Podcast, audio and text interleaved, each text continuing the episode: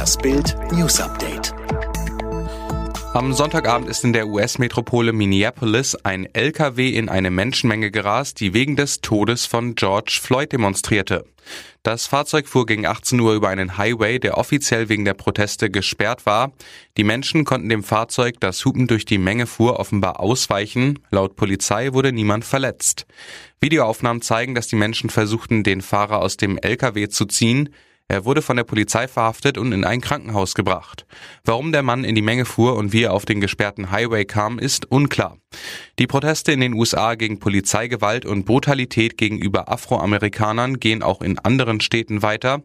Für San Francisco und Washington DC wurden Ausgangssperren verhängt. Der weltberühmte Aktionskünstler Christo ist tot. Er starb am Sonntag in seinem Zuhause in New York. Christo verhüllte 1995 den Reichstag. Am 13. Juni wäre er 85 Jahre alt geworden. Christo wird 1935 in Bulgarien geboren. Nach dem Tod seiner Frau realisierte er 2016 das Projekt The Floating Piers auf dem See Iseo in Norditalien und lässt Menschen praktisch übers Wasser gehen. In Deutschland bleibt er mit seiner Reichstagsverhüllung unvergessen.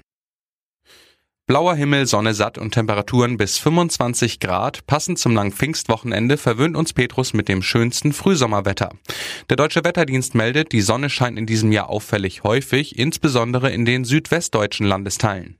Das bisher sonnigste Frühjahr wurde im Jahr 2011 mit 705 Stunden im Bundesschnitt gemessen. Doch dieser Rekord wurde wohl am 31. Mai gebrochen. Am Nachmittag des Pfingstsonntag hatte die Sonnenscheindauer bereits 698 Stunden erreicht. Durch die Serie Tiger King wurde Ex-Großkatzenhalter Joe Exotic zum Megastar. Dem Netflix-Star, der derzeit eine 22-jährige Haftstrafe absitzt, wird jetzt vorgeworfen, seinen Angestellten ein Beruhigungsmittel für Tiger injiziert zu haben. Das behauptet Rick Kirkham. Der 61-jährige lebte rund ein Jahr auf dem Gelände von Joe Exotics Zoo.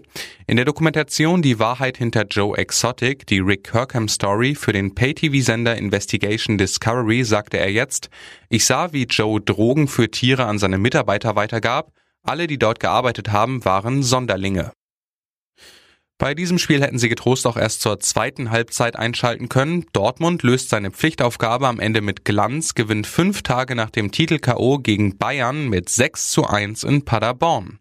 Anders als der Serienmeister, der am Samstag beim 5 zu 0 gegen Düsseldorf von Anfang an dominierte, tut sich die Borussia beim Aufsteiger eine Halbzeit lang schwer.